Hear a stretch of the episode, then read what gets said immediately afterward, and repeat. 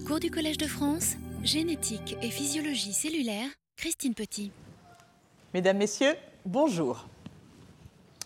Alors, tout de suite, euh, j'aimerais faire l'annonce du séminaire qui va suivre, que je vous invite à écouter, qui sera donné par Patrice Courvalin.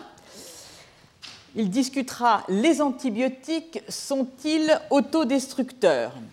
Alors, c'est en quelque sorte, cette conférence viendra en écho euh, par rapport au premier cours où nous avons discuté des atteintes auditives euh, liées aux aminoglycosides, une classe d'antibiotiques. Alors j'ai saisi en fait l'occasion de ce cours pour solliciter cet immense spécialiste des antibiotiques pour vous faire toucher du doigt ce que sont les avancées, les problèmes à résoudre et les recherches en cours dans ce domaine. Alors, tout d'abord, j'aimerais reprendre brièvement le cheminement de cette série de cours. En nous concentrant sur les agents agresseurs du système auditif lors du premier cours et principalement sur les aminoglycosides et le cisplatine, nous avons été conduits lors du déchiffrage des mécanismes pathogéniques sous-jacents à nous intéresser aux espèces réactives de l'oxygène en anglais ROS. Ce faisant, notre ascension s'est portée sur la signalisation redox. Mise en lumière il y a une quinzaine d'années, elle a quitté le strict champ de la réponse immunitaire pour être reconnue comme ubiquitaire il y a moins de dix ans.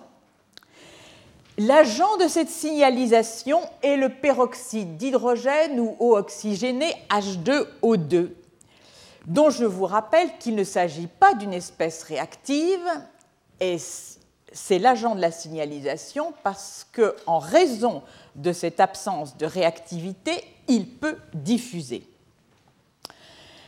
Alors nous avons vu les aspects biochimiques de sa production, de sa dégradation et de la signalisation qu'il opère. Cette transduction vient donc s'inscrire à côté d'autres transductions beaucoup mieux connues, comme celles qui impliquent les phosphorylations et déphosphorylations, comme celles qui impliquent le calcium, par exemple. Alors, cette transduction a longtemps été masquée par les déséquilibres majeurs de l'homéostasie redox.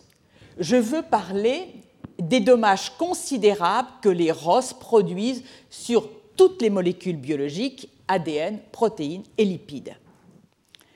Mise en place avec le passage à la vie aérobique, cette transduction a un rôle essentiel. Il est attesté par le simple fait que sans glutathion réducteur majeur, cette signalisation et qui est présent dans tous les organismes aérobiques, il n'y a simplement pas de vie. Les dommages par les ROS sont en quelque sorte, on peut dire, un mal nécessaire ou, si vous préférez, le prix à payer pour l'existence d'une signalisation redox. La signalisation redox représente principalement, mais pas exclusivement, le va-et-vient des cystéines de plusieurs centaines de protéines ou de peptides entre une forme réduite, porteur d'un thiol, et une forme oxydée faite d'un disulfide.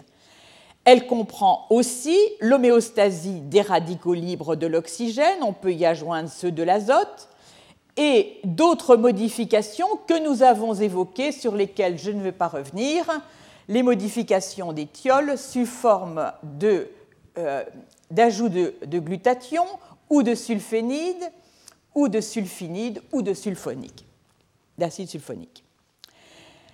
Alors, la compréhension de cette signalisation redox, vous l'avez compris, n'en est qu'à ses débuts. Reste quantité de questions majeures à résoudre. Par exemple, comment cette signalisation comporte une spécificité avec un agent de signalisation, le peroxyde d'hydrogène, qui diffuse, y compris à travers les membranes, et qui a des interactions moléculaires multiples. En conséquence, nous l'avons vu, le développement des sondes, des euh, biosenseurs redox utilisables en imagerie in vivo est devenu un outil clé pour suivre en temps réel, dans toutes les conditions expérimentales d'intérêt, le statut redox des différents compartiments cellulaires, mitochondries, noyaux, cytoplasme, les seuls que nous avons vus jusqu'ici. Illustration de la puissance de ces nouveaux outils, ils ont permis de mettre au jour l'existence d'un dialogue entre mitochondries et noyaux, dans lequel une diffusion de, euh, de ROS non caractérisée, sans doute le peroxyde d'hydrogène, vers le noyau, in fine, induisait des modifications transcriptionnelles. Un très bref rappel pour ceux qui n'étaient pas là la semaine dernière pour pouvoir suivre ce cours et un rappel aussi qui va simplifier l'image un peu complexe que j'ai donnée la dernière fois. Produire l'agent de signalisation, c'est-à-dire produire le peroxyde d'hydrogène. Deux voies. La dismutation à partir de l'anion superoxyde par les superoxydes dismutase. Et par oxydation, oxydation des acides gras à longue chaîne, des acides gras branchés que nous allons voir dans le peroxysome, qui contient aussi plusieurs autres enzymes euh, oxydantes, oxydation de la xanthine et de l'hypoxanthine, et également oxydation de certaines monoamines. Le substrat de la dismutation, brièvement, c'est l'anion superoxyde, lui-même produit dans la mitochondrie à travers l'activité des complexes 1 et 3 et produit au niveau de la membrane plasmique et du réticulum endoplasmique par les NADPH oxydases. Produire, si on veut réguler, réduire, détruire le peroxyde d'hydrogène. Brièvement, trois systèmes. Deux sur lesquels nous nous sommes étendus la dernière fois, celle qui implique le glutathion via la glutathion peroxydase. Les trois systèmes mettent en cause des peroxydases qui vont donc réduire le peroxyde d'hydrogène en eau. Glutathion peroxydase alimentée par le cycle du glutathion. Autre peroxydase, la peroxyrédoxine, alimentée par les thiorédoxines. Et puis, l'autre peroxydase que nous allons voir aujourd'hui, la catalase, qui se situe dans le peroxysome. Et puis, donc, lorsque l'on a du peroxyde d'hydrogène, pour lui, il y a compétition entre ces voies de dégradation que je viens de mentionner et la signalisation qu'il peut opérer. Il opère à travers deux voies enzymatiques et une qui ne l'est pas. Les deux voies enzymatiques impliquent pour l'une à la fois le système glutathion, mais cette fois-ci, il s'agit de la, des glutarédoxines, et l'autre système, le système des thiorédoxines que nous avons vu ici, et donc qui est impliqué également dans la signalisation. Voilà, ce sera tout.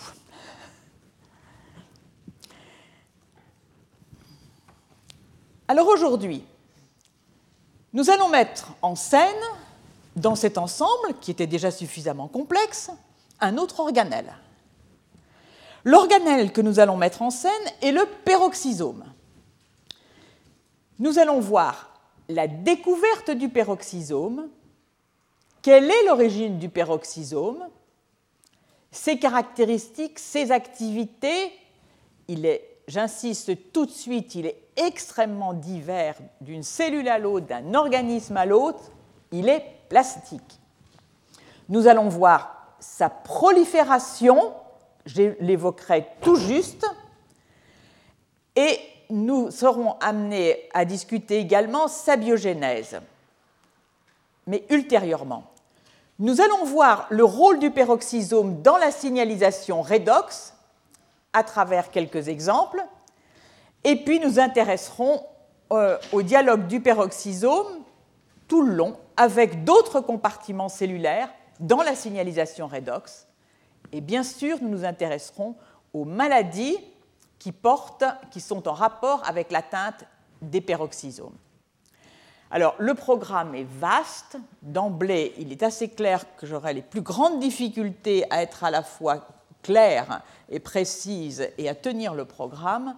Donc, il est très probable que ce qui concerne la biogénèse du peroxysome, nous reverrons cet aspect en détail lors du prochain cours, ainsi que les maladies, puisque beaucoup des maladies sont liées à des troubles de la biogénèse du peroxysome.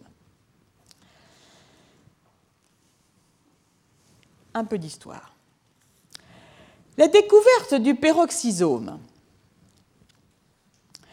Alors, la découverte du peroxysome, elle était faite en réalité en 1954 par un étudiant suédois, un des pionniers de la microscopie électronique, Johannes Rodin, dans le rein de souris où il a observé des particules cytoplasmiques, dont vous voyez ici quelques indications, entourées par une membrane unique. On n'est plus dans la double membrane habituelle, membrane plasmique, euh, membrane euh, des, euh, en particulier des mitochondries. Membrane simple, et à l'intérieur, il notait une matrice granulaire et un corps cristallin dense aux électrons. En 1966, Christian de Duve et ses collègues réussissaient à isoler cet organelle, alors appelé microbodies, enfin ces organelles appelés petits corps en quelque sorte, du foie de rat. Et il développait une approche biochimique. Il allait montrer que cet organelle contient des oxydases qui produisent donc du qui produisent pas donc qui produisent du peroxyde d'hydrogène et un enzyme, une peroxydase, la catalase, qui le détruit. Voici le schéma qu'il proposait. Avec son collègue,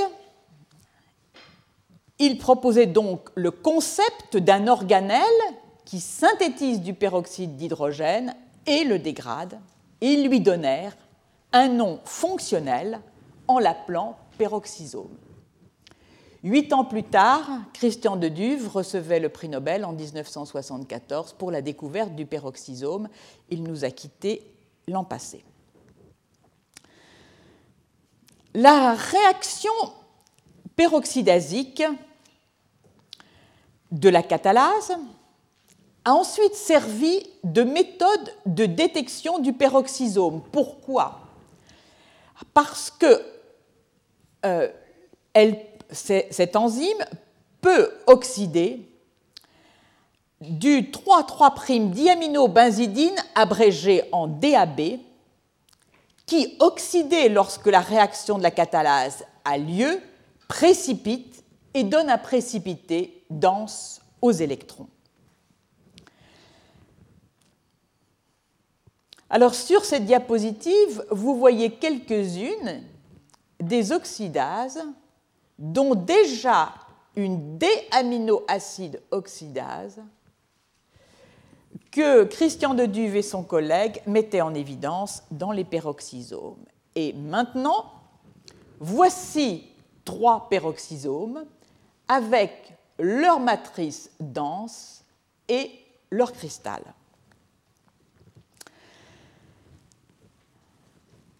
Alors d'un tissu à l'autre, la taille et la forme des, peroxysomes varient grandement. Leur diamètre s'étend de 0,1 à 0,5 microns. Dans les adipocytes, les cellules graisseuses, les peroxysomes ont tendance à être de petite taille et à être localisés à proximité des vésicules lipidiques.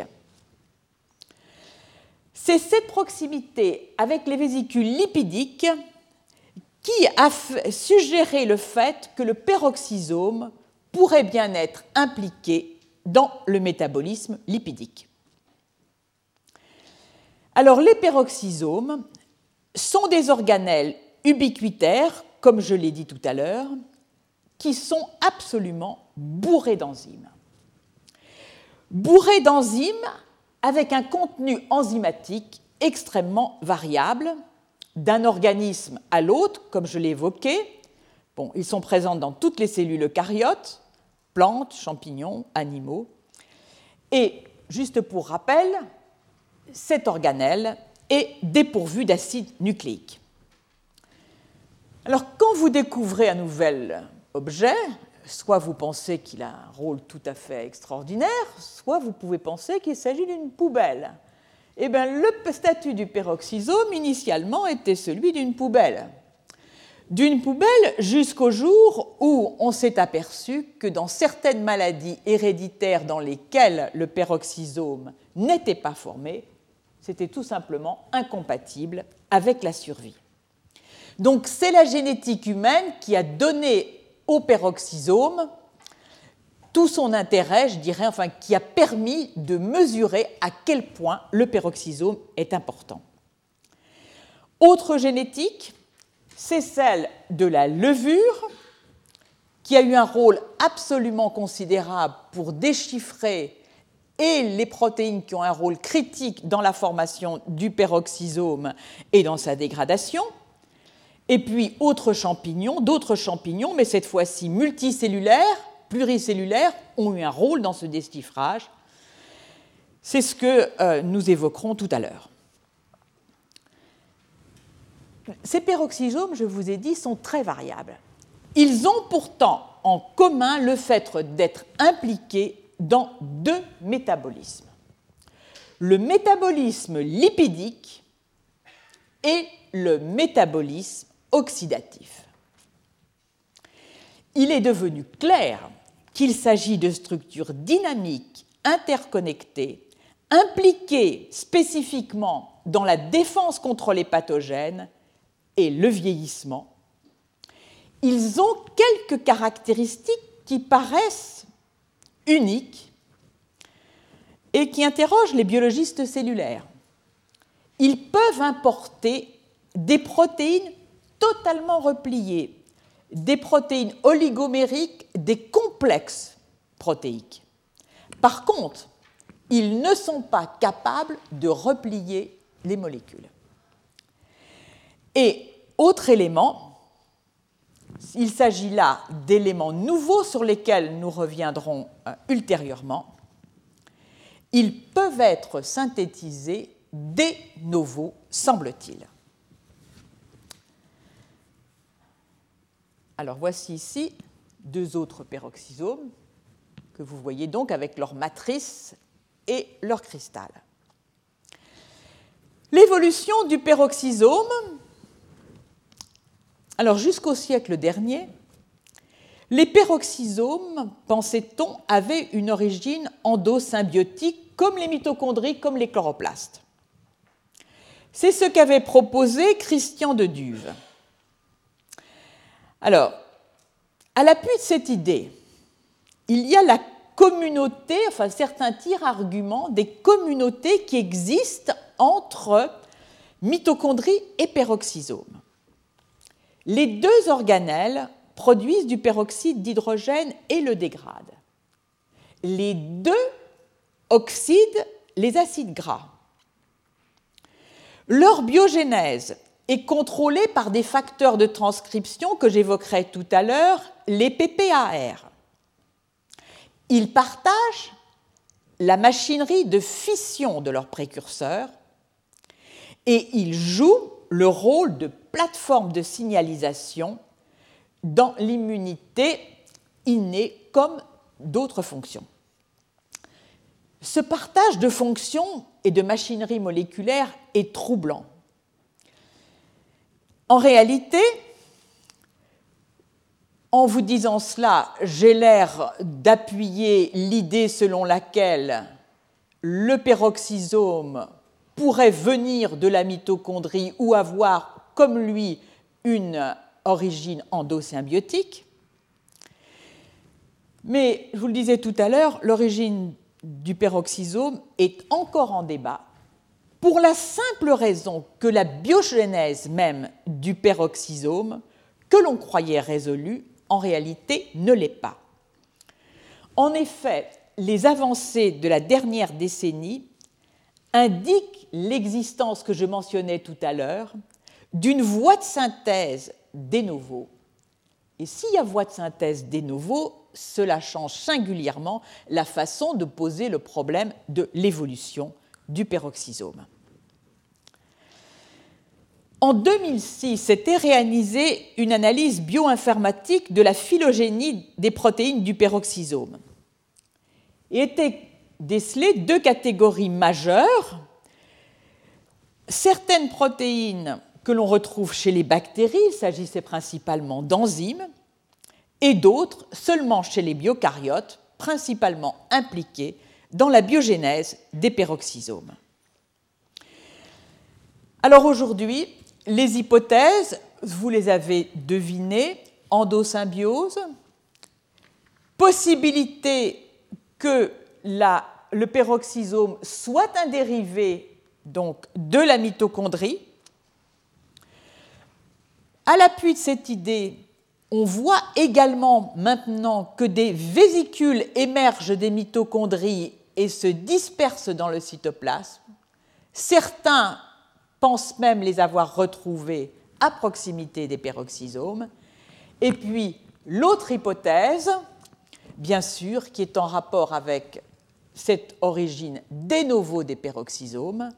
Alors de novo, je vous en dis juste un tout petit mot, de novo à partir du réticulum endoplasmique.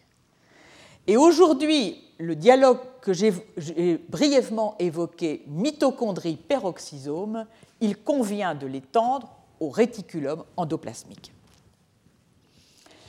Alors, les activités du peroxysome.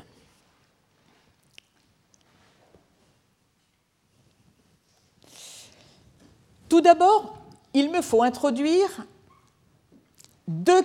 l'existence de deux catégories de molécules dans le peroxysome, celles qui sont liées à la membrane et qui s'appellent toutes PMP, et celles qui sont présentes dans la matrice. Tous les peroxysomes, je l'ai dit tout à l'heure, ont en commun d'être impliqués dans le métabolisme des lipides. Alors on a su D'abord que les peroxysomes étaient impliqués dans la dégradation des lipides. Mais à partir de 1996, on s'est aperçu qu'ils étaient impliqués dans la synthèse des lipides aussi. Ils opèrent la bêta-oxydation des acides gras à très longue chaîne, abrégés en VLCFA. Ils opèrent l'alpha-oxydation, dans les deux cas il s'agit de dégradation, des acides gras branchés par l'alpha-oxydation. Ils synthétisent, je vous disais, des lipides. Ils synthétisent des lipides associés à des éthers qui entre, et là on rentre dans la spécialité, nous quittons le domaine général, nous arrivons chez les mammifères, ces lipides entrent dans la composition de la myéline. Enfin, ils participent, autre spécialité des mammifères, à la synthèse de la bile, donc ils captent ce intermédiaire et donc à partir du cholestérol vont synthétiser la bile. Alors vous voyez tout de suite que les éléments impliqués soit dans la dégradation, soit dans la synthèse des lipides au niveau du peroxysome impliquent des protéines de membrane du peroxysome des PMP distinctes. Pour faire pénétrer les acides gras à longue chaîne, c'est un transporteur de type ABC qui est utilisé. Dans tous les autres cas que nous venons d'évoquer, c'est la protéine PMP70. Alors, un mot sur la bêta-oxydation des acides gras. Chez les mammifères, nous l'avons évoqué, elle est partagée entre le peroxysome et la mitochondrie. En fait, peroxysome et mitochondrie ont des fonctions complémentaires. Longtemps, on a attribué exclusivement la bêta-oxydation des acides gras à longue chaîne à la mitochondrie, jusqu'au jour où, découverte à nouveau qui s'appuie sur la génétique, on s'est aperçu que chez les patients atteints du syndrome de Zellweger, chez lesquels la biogénèse des peroxysomes est très compromise, puisque le peroxysome se réduit souvent à sa simple membrane, dans leur sérum, on trouvait un taux très élevé d'acides gras à longue chaîne et d'acides gras branchés. Donc, le peroxysome joue un rôle dans la lipogénèse. Il joue un rôle et il est en dialogue avec la mitochondrie. Lui va prendre en charge des acides gras à très longue chaîne, alors que la mitochondrie ne peut prendre en charge que des acides gras à chaîne plus modérés. Alors, juste un point, ils sont si semblables, mitochondrie et peroxysome, d'après ce que je vous ai dit, pourtant il y a une différence majeure qui tient dans le fait que dans les réactions métaboliques dont je vais parler, il y a de l'énergie qui est libérée, que, dont la mitochondrie va tirer parti pour synthétiser l'ATP et qui se dissipe, simplement sous forme de chaleur dans le peroxysome. Par conséquent, on peut dire qu'en termes énergétiques, euh, le peroxysome est bien moins avantageux que la mitochondrie. Alors, tout de suite, j'aimerais attirer votre attention sur une classe de facteurs de transcription qui sont associés à la prolifération des peroxysomes. Ils sont nommés PPAR, Peroxisome Proliferation Activated Receptors. Il s'agit de récepteurs nucléaires. Récepteurs nucléaires qui agissent, qui forment des hétérodimères avec le récepteur à l'acide rétinoïque et qui sont impliqués dans la formation des cellules graisseuses, les adipocytes, dans le métabolisme des lipides, dans l'homéostasie des glucides et dans la formation même des peroxysomes, puisqu'ils contrôlent l'expression de ces gènes qui ont reçu le nom de PEX pour peroxine et qui sont absolument essentiels, c'est leur définition, pour la biosynthèse du peroxysome. Donc, en conclusion, si vous trouvez un gène dont vous pensez qu'il peut être associé au peroxysome, la première chose à faire, c'est de rechercher dans son promoteur des séquences de type de celles qui sont reconnues par ces facteurs PPAR, les séquences PPRE. Alors, ce qui nous intéresse dans le cadre de ce cours, c'est l'oxygène. Alors, si je suis passé à travers la bêta-oxydation des acides gras, vous allez voir tout de suite pourquoi. Alors, le peroxysome et l'oxygène. L'oxygène est l'oxygène est consommé dans trois compartiments cellulaires la mitochondrie, le peroxysome et le réticulum endoplasmique. Les travaux de Deduve, nous l'avons vu tout à l'heure, avaient mis en évidence des oxydases dans le peroxysome et une activité catalytique due donc, on sait maintenant, à la catalase. Voici la liste de ces oxydases qui, comme vous le voyez, toutes sauf la dernière, sont présentes chez les mammifères et elles conduisent toutes à la formation du peroxyde d'hydrogène, sauf la xanthine oxydase qui, en plus, conduit à la synthèse de l'anion superoxyde. La consommation d'oxygène dans le peroxysome est considérable. Elle est estimée à 20% de la consommation de l'oxygène cellulaire. Quant à la production du peroxyde d'hydrogène, elle en représenterait plus de 30%, environ 35%. Certains même écrivent des revues dans lesquelles auxquelles ils donnent le titre suivant Est-ce que finalement le peroxysome ne serait pas la source majeure du peroxyde d'hydrogène et des ROS dans les cellules Parmi ces enzymes qui conduisent à la production du peroxyde d'hydrogène, vous voyez celles qui sont impliquées dans, la bêta euh, euh, la bêta-oxydation des acides gras, ce sont elles qui sont les plus actives. Alors, dernier point. Si vous vous penchez sur ce tableau, et on le voyait déjà dans la liste des peroxydases, des oxydases, pardon, découvertes par Christian de Duve, vous y voyez des oxydases d'acides aminés D. D-aspartate et une plus générale.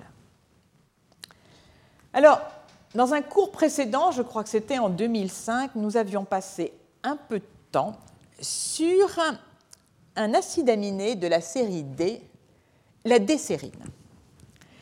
La décérine, qui est très abondante dans le cerveau et dont depuis le rôle essentiel, aussi bien dans l'ischémie cérébrale que dans la mémorisation, que dans l'excitotoxicité, a été largement démontré. Un pas a été fait récemment qui va nous introduire à une maladie du peroxysome tout à fait spécifique. C'est la découverte d'une mutation dans l'une de ces enzymes du peroxysome, la D-aminoacide oxydase que vous voyez ici, et dont il a été montré, elle a été observée dans une famille atteinte de sclérose latérale amyotrophique dans laquelle le gène le plus souvent impliqué est une superoxyde dismutase. Et donc, pour s'assurer puisqu'il s'agissait d'une seule famille, du, du, rôle réel de cette déaminoacide oxydase dans la sclérose latérale amyotrophique, un modèle animal a été créé par inactivation du gène. Eh bien, comme l'indique le titre de l'article, il y a, comme chez les patients, une dégénérescence des motoneurones avec accumulation de décérine. Alors donc, on peut dire que la D-aminoacide oxydase est responsable de sclérose latérale amyotrophique et qu'il s'agit donc d'une nouvelle maladie, mais bien spécifique, celle-là, du peroxysome. Et comment explique-t-on ces troubles? Eh bien, de la façon suivante, le glutamate est le principal neurotransmetteur des motoneurones. Son récepteur NMDA est impliqué donc dans quantité de processus et il a à côté du glutamate un coagoniste qui est la décérine. Par conséquent, l'idée est que lorsque cette enzyme est défectueuse, et ceci a été montré dans ce travail, le taux de décérine augmente, entraînant une hyperexcitabilité des motoneurones qui conduit à leur dégénérescence.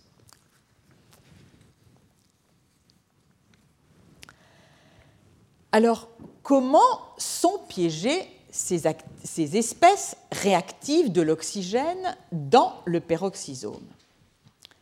Alors, la catalase, dont la structure tridimensionnelle a été bien sûr établie,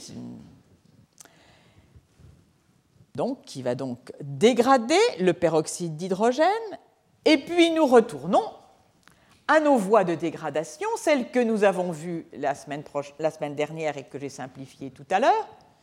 À côté de la catalase, les peroxyrédoxines qui utilisent l'éthiorédoxine et la glutathion peroxydase qui utilise le glutathion.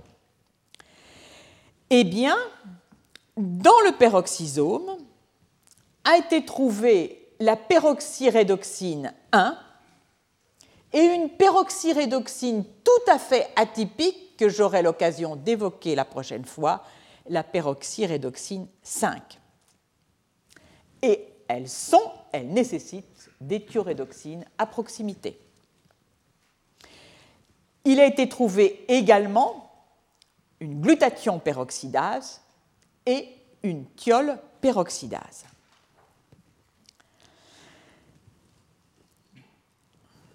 Alors cette thiol peroxydase, c'est la PMP 20.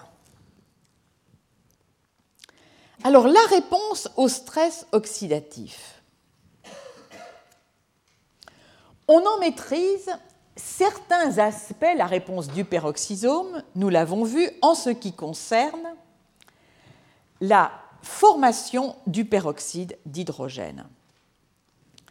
Ce que l'on peut dire, c'est que lorsque la concentration d'oxygène s'élève, les peroxysomes vont avoir une, leur taille va augmenter et leur concentration en enzymes qui piègent le peroxyde d'hydrogène aussi.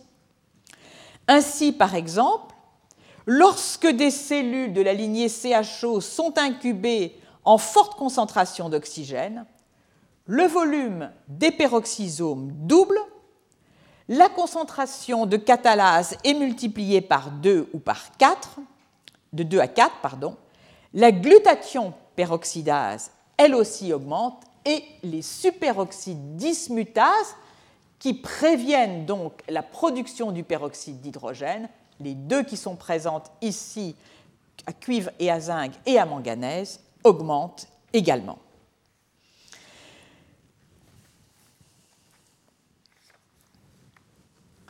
Alors, si l'on maîtrise bien ce, que je, viens donc de, détailler euh, dans les aspects de formation du peroxyde d'hydrogène et du rôle des facteurs de transcription dans l'expression de ces enzymes, on a en revanche, c'est la réponse des peroxysomes aux espèces réactives de l'oxygène qui est beaucoup moins bien comprise. La régulation des enzymes antioxydantes elle-même est mal comprise. Certaines sont régulées par le facteur de transcription PPAR alpha, d'autres par un autre facteur de transcription, le, facteur FOXO3A. Mais au total, on sait peu de choses, mais par contre, on a quelques indices en faveur en particulier d'un rôle du métabolisme redox dans l'allongement des peroxysomes. Voici ici le cycle des peroxysomes qui restera pour l'essentiel non dévoilé aujourd'hui mais qui comprend la voie classique qui jusqu'à présent était la seule connue, qui posait qu'un peroxysome en donnait plusieurs par ce processus d'élongation, de constriction et de fission, auquel est venue s'ajouter cette synthèse des novo. Eh bien, cette élongation du peroxysome, on le sait, dépend du statut redox.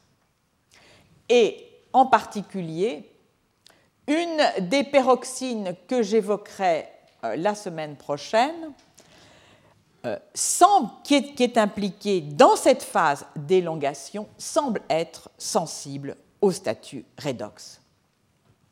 Mais c'est très peu de choses au total. Alors maintenant, je vais passer à l'adressage des protéines dans le peroxysome. Il faut bien distinguer l'adressage des protéines matricielles et l'adressage des PMP donc, qui vont aller à la membrane du peroxysome. Alors, comment sont adressées les protéines qui forment la matrice au peroxysome? Là, nous commençons à voir intervenir ces fameuses peroxines donc, qui sont essentielles par ailleurs à la biogénèse du peroxysome. La machinerie d'importation n'est pas totalement élucidée, mais on en connaît malgré tout quelques éléments. Adresser, importer des protéines dans la matrice du peroxysome se fait grâce à des étiquettes que l'on appelle, que vous voyez ici abrégées en PTS, que possèdent les protéines qui doivent aller, qui doivent être adressées à la matrice. Étiquette de type PST1, c'est un tripeptide situé à l'extrémité C-terminale, et de type pardon, PTS1 et de type PTS2, euh, qui se situe, lui, dans la partie N-terminale des protéines. Eh bien, il va y avoir prise en charge par la peroxine 5 des protéines qui portent cette étiquette ou pour les protéines PTS2 par la peroxine 7. L'ensemble donc de la peroxine avec la matrice, la protéine matricielle qui forme son cargo, vont être reconnus, on le voit mieux ici, ceci est représenté plus en détail là, vont être d'abord arrimés à ces peroxines que vous voyez ici, joue principalement un rôle majeur la peroxine 14.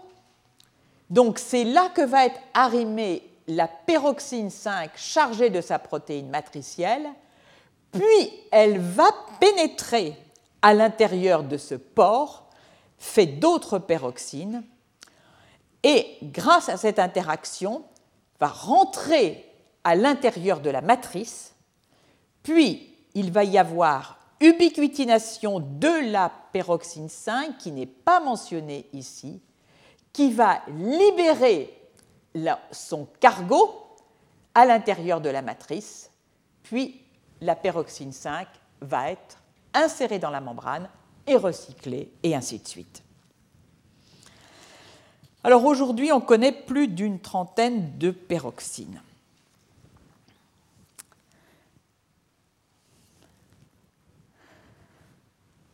Bon, en ce qui concerne cette machinerie elle-même, on connaît pas mal de sa composition, mais on est loin d'avoir donc une liste tout à fait euh, exhaustive. Puisque ce qui nous intéresse à nouveau, c'est ce fameux statut redox, j'aimerais mentionner que la peroxine 5 que j'ai évoquée tout à l'heure, qui est un, a elle-même une activité qui est dépendante du statut redox. Alors maintenant, j'en viens à l'importation des protéines de membrane. Nous quittons donc les protéines matricielles. Nous allons vers les PMP. Alors longtemps, le modèle, l'unique modèle qui prévalait était la synthèse de ces protéines de la membrane du peroxysome, PMP, sur des ribosomes libres, adressés ensuite au peroxysome. Et puis, on a ensuite découvert que certaines protéines, certaines PMP, transitaient à travers le réticulum endoplasmique. Et en réalité, aujourd'hui, on se demande s'il n'y a pas qu'une seule voie pour les protéines de membrane du peroxysome pour être adressées au peroxysome, c'est via le réticulum endoplasmique. Et il existe en fait dans le réticulum endoplasmique une sous-région que l'on a nommée maintenant pré-peroxysomale. Alors, il reste quand même des arguments en faveur de cette double voie. C'est le fait que certaines protéines PMP, à nouveau, portent une étiquette, une signature qui a été nommée MPPS, qui n'est pas totalement définie, mais dont on sait qu'elle permet la reconnaissance par cette peroxyne 19 qui va conduire à un adressage au peroxysome. Vous avez ici le cycle donc de la peroxyne 19 qui reconnaît cette protéine de membrane ppm de classe 1, on continue de les nommer comme ça quand on pense qu'elle ne passe pas à travers le réticulum endoplasmique, et ensuite il va y avoir reconnaissance dans la membrane du peroxysome de la peroxyne 16 et 3 et ancrage de la PMP, donc dans la membrane du peroxysome. Et puis, donc, il y a cette seconde voie qui passe par le réticulum endoplasmique et dans laquelle euh, semble être impliquée la peroxyne 16 euh, et euh, la 16 et chez les, mammifères et la peroxyne 19 chez la levure. Alors, je vais donc laisser la biogénèse et vous resterez un petit peu sur votre fin en quelque sorte pour la biogénèse du peroxysome jusqu'à la semaine prochaine. Biogénèse du peroxysome, et je disais que vous allez rester sur votre fin parce que nous allons nous intéresser à la signalisation ROS. J'ai parlé de signalisation régulièrement nous avons vu les élévations, effectivement, de la transcription dans le noyau la dernière fois. Mais bon, nous nous intéressons aux neurosciences, donc il faut préférable de donner des exemples très directement issus de la neuroscience.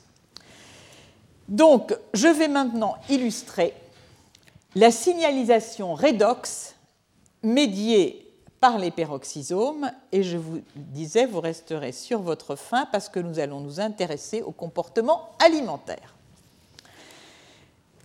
L'histoire débute par la découverte du gène de l'obésité chez un mutant naturel de souris appelé OBOB pour son obésité.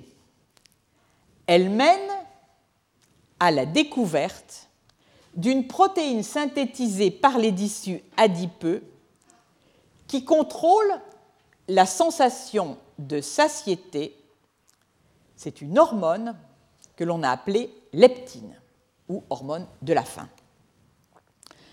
Peu de temps après, son récepteur était découvert et on s'apercevait alors que son récepteur est exprimé dans la structure que vous voyez ici indiquée en rouge, le noyau arqué de l'hypothalamus.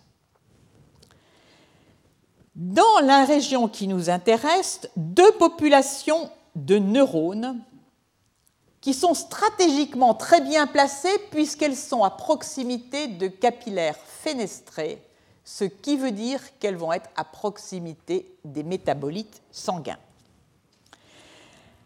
Alors, tout d'abord, la population en bleu, la population en bleu que nous appellerons ultérieurement les neurones POMC, parce qu'il synthétise la pro-opio-mélanocortine et que cette pro-opio-mélanocortine est clivée en des hormones de type MSH qui stimulent les mélanocytes et entre autres aussi en bêta-endorphine et en hormones adrénocorticotropes. Or, le MSH alpha et bêta induisent la sensation de satiété. Par conséquent, lorsque ces neurones POMC sont stimulés, il y a baisse de prise de nourriture. Passons aux autres neurones, ici en rouge, en, jaune, pardon. Il s'agit, alors les premiers sont dits anorexigènes et les seconds orexigènes. Ces neurones synthétisent le neuropeptide NPY qui est présent dans tout le système nerveux central, mais qui est particulièrement concentré dans ces neurones et un autre peptide, AGRP, Agouti Related Peptide. La stimulation de ces neurones NPY est, et pardon, est oxygénique, elle conduit à une prise d'alimentation. Alors, donc, une sensation de faim quand les neurones NPY sont stimulés, une sensation de satiété lorsque les neurones POMC sont stimulés. Le rôle de la leptine. La leptine, dont on verra que la concentration donc, est modulée elle-même par la prise de nourriture, stimule ces neurones POMC et va donner donc une sensation de satiété, et au contraire, elle inhibe ces neurones NPY et donc elle va supprimer la sensation de faim. Alors, lorsque la leptine est basse, donc les neurones NPY sont stimulés, l'appétit augmente, il y a prise de nourriture, c'est ce que je disais tout à l'heure. Lorsque la balance énergétique, au contraire, devient positive, il y a élévation de leptine, les neurones POMC sont stimulés, ils déchargent à haut niveau et euh, la prise de nourriture est inhibé. Ce scénario a été aujourd'hui totalement validé par l'ablation sélective de chacune des deux populations neuronales. Alors ce qui va nous intéresser, c'est le phénomène de résistance à la leptine qui est observé dans certains cas d'obésité, obésité due à la prise excessive d'aliments. Dans ce phénomène de résistance à la leptine, les individus et les animaux aussi que l'on gave ont un taux élevé de leptine. Mais cette leptine élevée ne produit pas de sensation de satiété. Par conséquent, chez l'homme comme chez l'animal, la prise de nourriture se poursuit.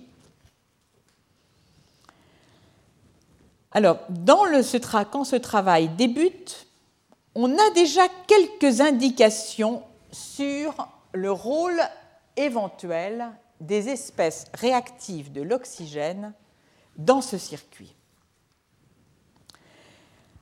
Alors, pour essayer de comprendre en quoi consiste ce phénomène de résistance à la leptine, les expériences suivantes ont été faites. Dans une première étape, on va s'intéresser à l'effet de la baisse des espèces réactives de l'oxygène Dans les neurones POMC, donc qui conduisent à ce sentiment de satiété lorsqu'ils sont stimulés, sur cette fois-ci la prise de nourriture chez des souris normales.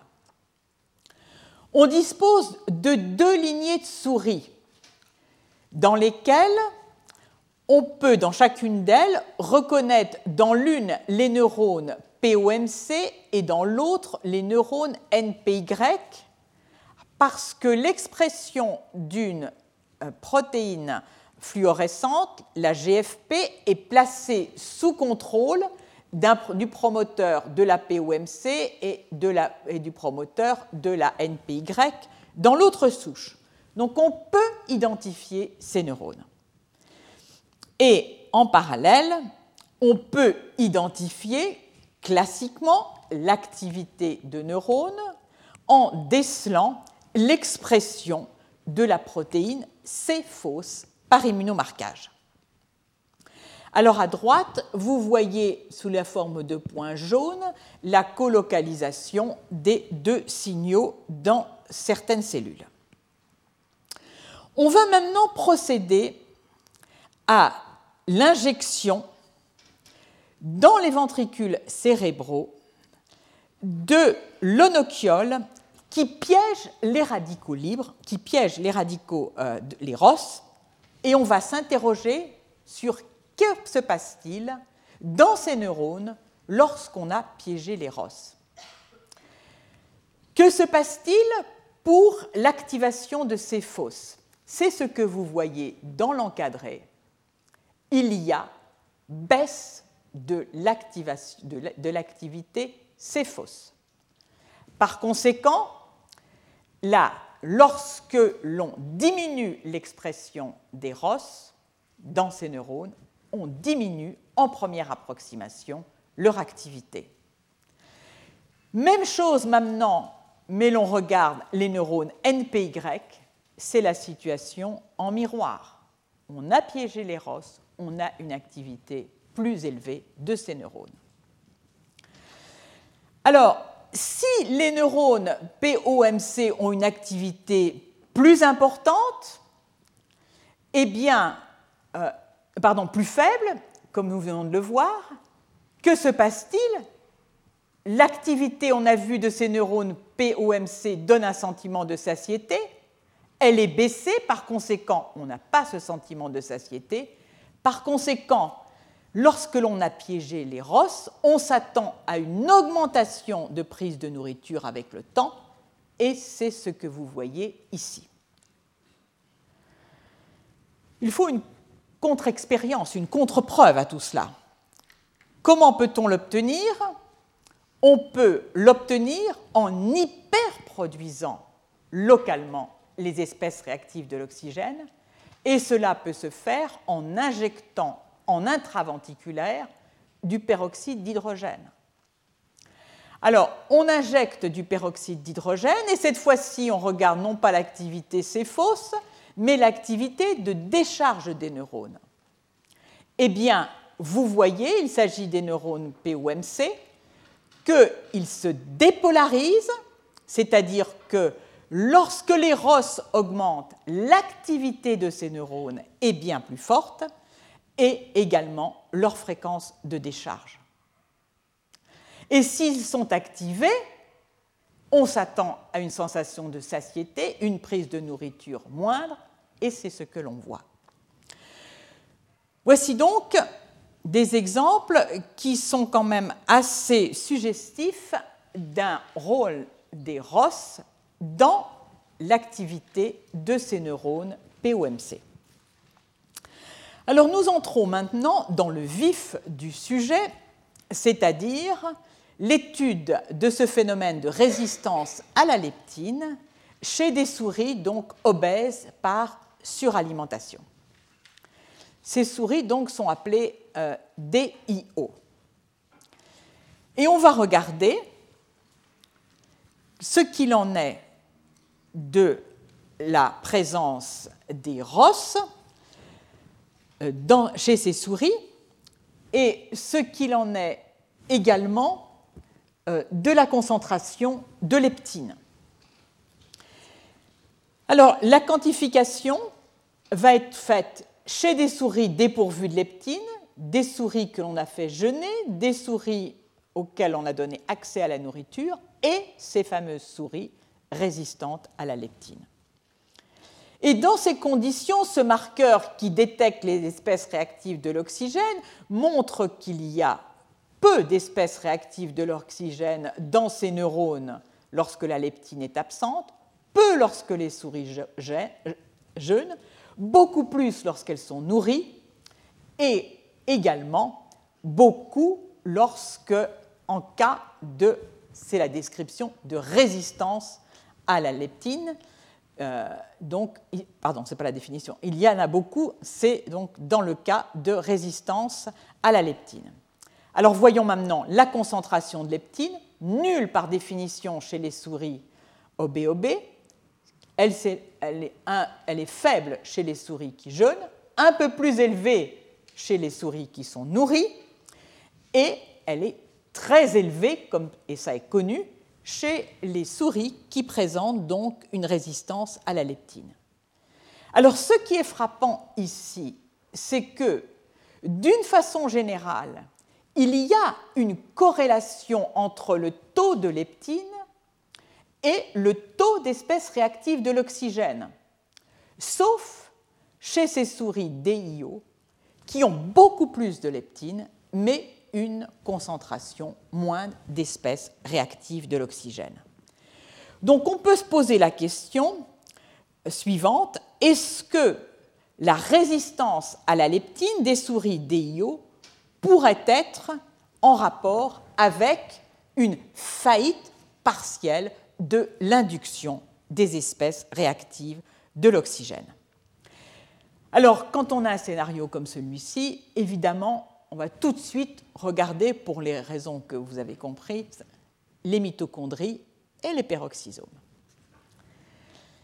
Alors, on va s'intéresser aux mitochondries et aux peroxysomes, et tout d'abord à une quantification de leur nombre. Alors, ce que vous voyez ici, donc, c'est le nombre des mitochondries accrues. Euh, donc, lorsque les euh, souris sont nourries et également accrues chez ces souris qui portent donc, qui expriment une résistance à la leptine. Mais ce qui frappe surtout, c'est l'accroissement des peroxysomes qui est tout à fait considérable chez ces souris. Donc, chez ces souris, on a à la fois peut-être une faillite de l'induction des espèces réactives de l'oxygène et également une hyperproduction des peroxysomes. Alors, j'ai introduit tout à l'heure les facteurs nucléaires PPAR, alpha, delta, gamma. Que se passe-t-il au niveau de l'hypothalamus dans cette région du noyau arqué? Eh bien, c'est principalement la PPAR gamma qui est exprimée. Et si l'on compare maintenant les souris qui ont une résistance à la leptine avec des souris euh, standards, on s'aperçoit qu'il y a une expression plus importante du PPAR gamma et également euh, d'enzymes euh, qui interviennent dans le métabolisme glucidique et lipidique. Peut-on tracer, mettre en cause quelque part, dans ce phénomène de résistance à la leptine, ces facteurs de transcription PPAR et principalement PPAR gamma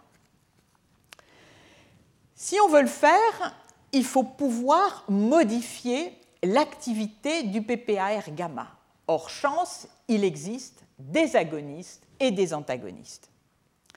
Ici, un agoniste le, pioglitazon, euh, qui est abrégé dans les légendes des figures en pio. Alors, cet agoniste va donc activer le PPAR gamma. Et que voyons-nous?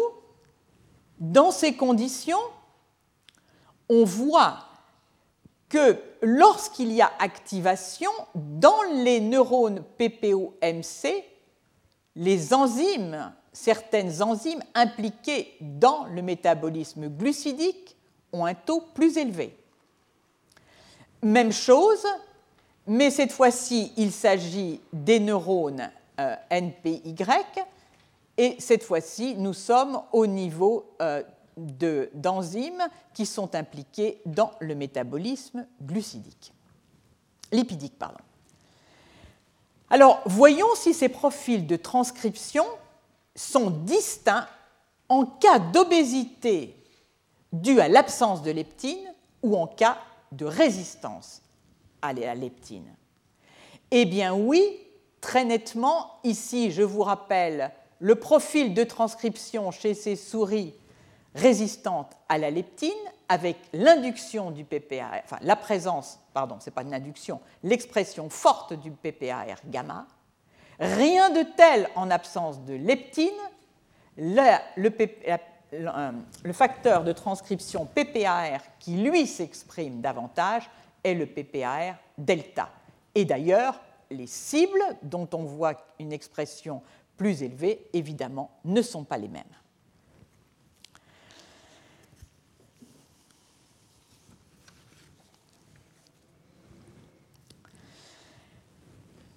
Alors, peut-on lier ces euh, profils de PPAR gamma que l'on vient d'observer chez les souris DIO à la production des ROS dont nous avons vu qu'elle était euh, anormale chez les souris DIO, c'est-à-dire peut-on tracer un chemin PPAR gamma ROS pour expliquer la résistance à la leptine. Alors pour tracer un lien de causalité, il faut pouvoir inhiber ces PPAR, et en particulier la PPAR gamma. C'est possible grâce à un antagoniste, le GW 9662. Et nous allons suivre ici les modifications que cet antagoniste du PPAR gamma crée euh, euh, chez les souris donc d'EIO. Tout d'abord, on voit qu'il y a baisse du nombre des peroxysomes.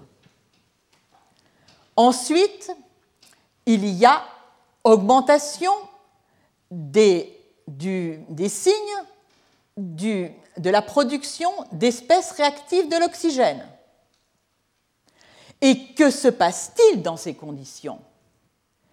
La prise de nourriture est moindre, c'est-à-dire que via, on peut dire grossièrement, l'inhibition de PPAR gamma et l'augmentation des ROS, on a réussi à modifier le comportement de ces souris, c'est-à-dire à baisser leur propension à continuer de s'alimenter continuellement.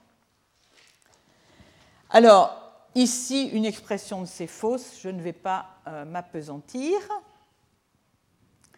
Et je vais passer à l'étape suivante.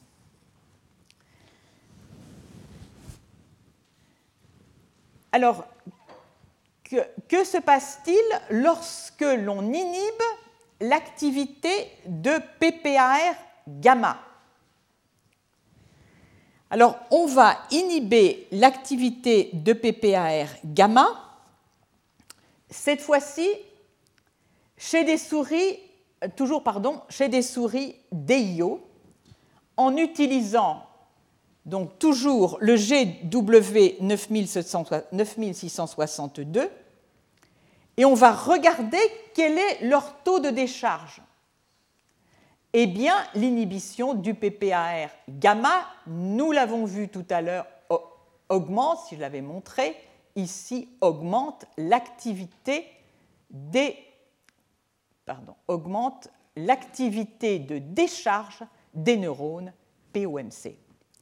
Les neurones déchargent plus et il y en a beaucoup moins qui sont silencieux. Alors, il nous faut maintenant essayer euh, d'établir un ensemble cohérent de la voie de la voie qui paraît se dessiner. Alors, pour ce faire, voilà notre.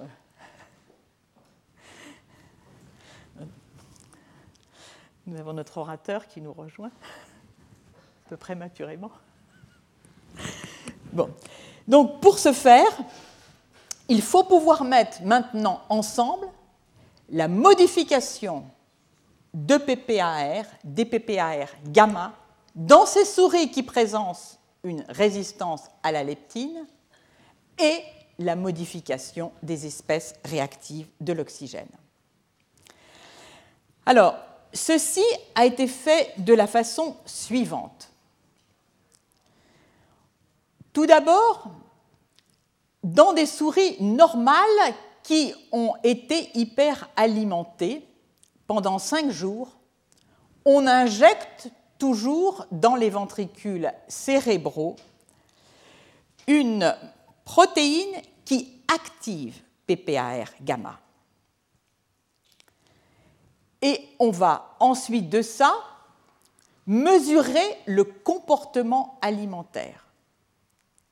On a activé PPAR gamma, on active la prise alimentaire. Alors, qu'en est-il des espèces réactives de l'oxygène? On va élever les espèces réactives de l'oxygène qui sont censées avoir été abaissées par le PPAR gamma. Eh bien, on réverse l'effet. Par conséquent, ceci est un argument fort pour tracer la voie PPAR gamma espèces réactives de l'oxygène, prise alimentaire. Et maintenant, chez les souris obèses par excès de prise d'aliments, même scénario, mais cette fois-ci, on va inhiber le PPAR gamma. On voit qu'il y a une baisse de la prise de l'alimentation, comme on l'a vu tout à l'heure, et on va voir ce qui se passe lorsque l'on inhibe les espèces réactives de l'oxygène, eh bien, on inhibe l'effet. Donc, au total, on peut dire que l'on a le scénario suivant, cohérent qui se dessine, la résistance à la leptine, donc avec expression accrue de leptine, est dû à un trop trop élevé de PAR gamma, avec en conséquence une diminution des ROS et donc une augmentation de l'appétit. Alors l'appétit, je ne voudrais pas vous le couper complètement, mais vous allez voir quelle est la conclusion. Eh bien, ces neurones POMC, centre de la balance énergétique, qui décharge quand elle est positive pour signaler la satiété, accumule les ROS au cours de leur activité. Et donc, plus vous avez un régime hypercalorique, plus vous accumulez les espèces réactives de l'oxygène. Et vous finissez en réalité, ce qui est généralement euh, considéré comme voie d'issue, c'est l'atteinte de ces cellules. Et c'est ainsi, alors maintenant, pour les NPY, eux au contraire ont des espèces réactives de l'oxygène qui sont parfaitement tamponnées. Et c'est ainsi que l'on expliquerait la résistance au régime maigre c'est-à-dire la prise de poids qui survient avec l'âge. C'est-à-dire que progressivement, les POMC, les neurones POMC, seraient endommagés par la production de ROS. Alors pourquoi tout cela ben Parce que le système n'a pas du tout été conçu pour la suralimentation. Il a été conçu pour fonctionner en système lors de la disette. C'est-à-dire qu'il a été euh, euh, conçu pour faire essentiellement fonctionner les neurones NPY qui alertent en quelque sorte euh, sur la nécessité de se nourrir. Et puis, j'allais oublier tout de même la démonstration finale du scénario de la résistance à la leptine que j'ai tracé tout à l'heure, en vous disant donc que les ROS intervenaient, si elles interviennent, comme je l'ai dit tout à l'heure, est-ce on attend, on s'attend à ce que l'augmentation des ROS baisse la prise de nourriture. Et c'est ce qui est démontré ici lorsque l'on injecte en intraventriculaire chez ces souris de l'H2O2, donc on va avoir une augmentation des ROS et on va avoir une baisse d'accès, enfin une, les souris vont se limiter en ce qui concerne l'accès à la nourriture. Alors, je vais terminer sur une note un tout petit peu plus gaie. Je ne sais pas quel sera le sens de ton message, il ne va peut-être pas être si gai que ça. Donc, vieillir, vieillir, vieillit-on à cause des rosses? Alors, c'est ce qui est les espèces réactives de l'oxygène. C'est ce qui est écrit partout. Les preuves manquent. Pourquoi les preuves manquent? Eh bien, les preuves manquent parce que tout ce système est tellement complexe, tellement tamponné, que trouver un argument solide en faveur de cette hypothèse n'est pas simple. Et si vous parcourez la littérature, de façon permanente, vous ne voyez en réalité que deux articles cités. Ces deux articles portent sur la catalase, dont je vous ai dit qu'elle, qu'elle est l'enzyme de destruction du peroxyde d'hydrogène dans les peroxysomes. Le premier vient, est un article, un travail réalisé chez le nématode Si elegans a trois catalases. On ne sait pas très bien ce que fait la troisième, mais en attendant, la deuxième, qui a un rôle très important dans la destruction du peroxyde d'hydrogène, est exprimée dans le peroxysome. un mutant de la catalase 2 a été isolé. Chez ce mutant, vous allez oublier les deux courbes du haut, nous allons nous concentrer sur les trois qui sont ici. Le, le si élégance sauvage, indiqué ici par ces carrés, un mutant de la catalase 1, juste à côté, ah, voilà, excusez-moi, un mutant de la catalase 1 jusqu'à côté et la catalase 2. Ah, ce n'est pas très spectaculaire, hein. ne vous attendez pas à un doublement euh, du temps de vie avec euh, euh, la disparition de la catalase, hein. pardon, de diminution de la catalase. Par la diminution de la catalase, on diminue la vie, la longueur de la vie chez le nématode mais vous voyez, elle passe de 17 à environ 13, mais enfin tout de même, c'est quand même assez raisonnable. Alors, autre élément, si on s'intéresse à des signes de vieillissement, qui est le fait que les nombres des œufs pondus est moindre, on s'aperçoit euh, également que lorsque l'on supprime la catalase 2, le nombre des œufs est moindre. Je vais passer rapidement les peroxysomes euh, chez ces euh, animaux sont nombreux et ils sont euh, regroupés en agrégats, ce qui indique qu'ils ne sont sans doute pas très fonctionnels. Donc, premier élément, on supprime la catalase 2, on réduit la durée de la vie. Bon, c'est le nématode. Chez le mammifère, eh bien, ce qui a été fait, c'est d'hyperproduire la catalase. Hyperproduire la catalase dans différents compartiments, le noyau, le peroxysome et la mitochondrie. Sans effet sur le peroxysome.